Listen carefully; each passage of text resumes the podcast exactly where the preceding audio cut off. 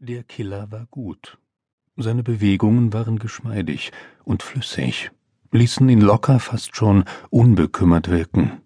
Dennoch war er sehr aufmerksam und registrierte alles, was sich um ihn herum abspielte.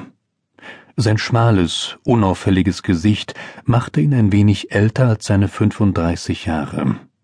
Er war relativ groß, aber da er der Nation mit der statistisch gesehen größten Bevölkerung der Erde angehörte, lag er immer noch im Durchschnitt.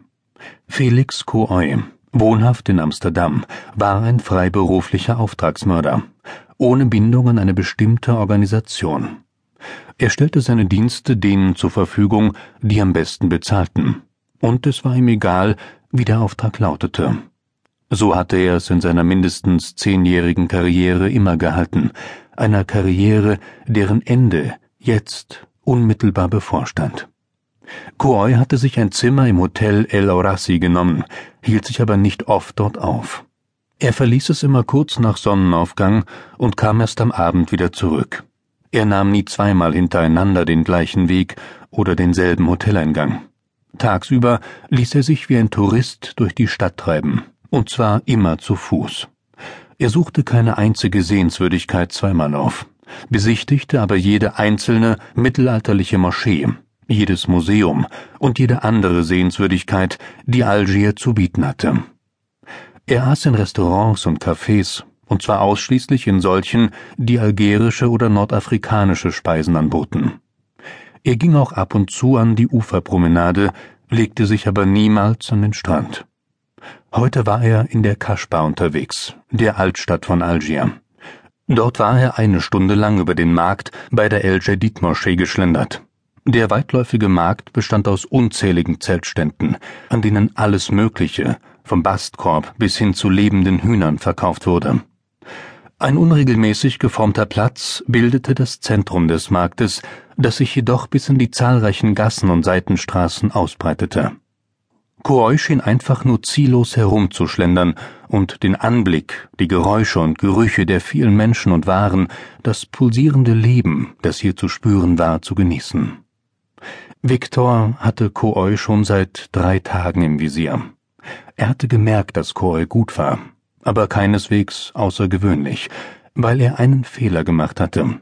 Und dieser Fehler würde ihn das Leben kosten. Viktors Auftraggeber bei der CIA wusste nicht, weshalb Coy hier den Touristen spielte. Proctor wusste nicht, ob der holländische Killer sich auf einen Auftrag vorbereitete einen Makler oder einen Klienten treffen, seine Vorräte auffüllen oder nur einem der vielen Feinde aus dem Weg gehen wollte, die er sich in seiner zehnjährigen Karriere als Auftragskiller zweifellos gemacht hatte. Unter anderem, um dies herauszufinden, hatte Viktor sich drei Tage lang an seine Fersen geheftet.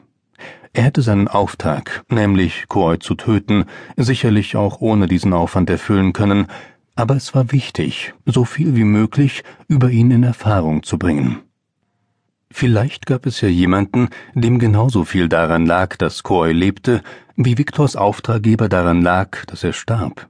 Und Viktor spürte kein großes Interesse, schon wieder zwischen die Fronten eines solchen Tauziehens zu geraten. Die dreitägige Verfolgung, kreuz und quer durch die Stadt, war ein notwendiger Bestandteil der Vorsichtsmaßnahmen, die Viktor anwandte, um im gefährlichsten Beruf der Welt zu überleben. Aber sie war überflüssig gewesen, weil es kein Geheimnis zu enthüllen gab. Coy hatte keinen Auftrag. Er traf keinen Kontaktmann. Er war nicht auf der Flucht. Er machte Urlaub. Er benahm sich wie ein Tourist, weil er ein Tourist war. Und genau das war sein Fehler. Er war ein Tourist.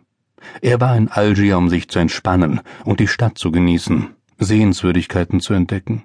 Und er ließ davon so sehr in Beschlag nehmen, dass er jemandem wie Viktor schutzlos ausgeliefert war.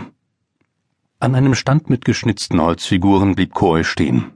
Er hörte sich an, was der Händler zu sagen hatte, und nickte, deutete auf das eine oder andere Stück und betrachtete es ausführlich. Er sagte nichts, entweder weil er kein Französisch sprach oder weil der Händler genau das glauben sollte. Victor beobachtete ihn aus ungefähr 20 Metern Entfernung. Coy war mindestens einen halben Kopf größer als die Einheimischen, die zwischen ihm und Victor standen. Und da Victor ähnlich groß war, hatte er